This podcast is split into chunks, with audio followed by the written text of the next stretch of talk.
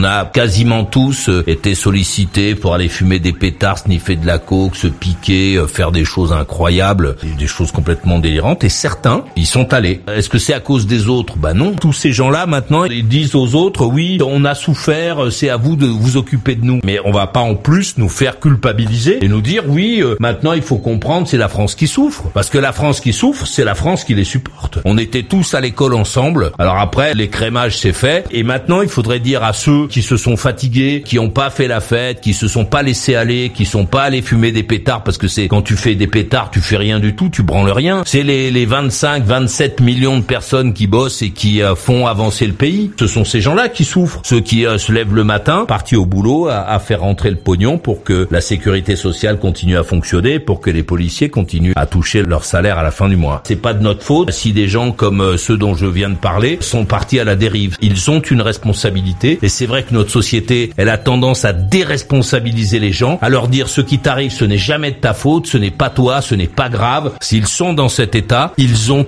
eux une grande responsabilité que nous n'avons pas.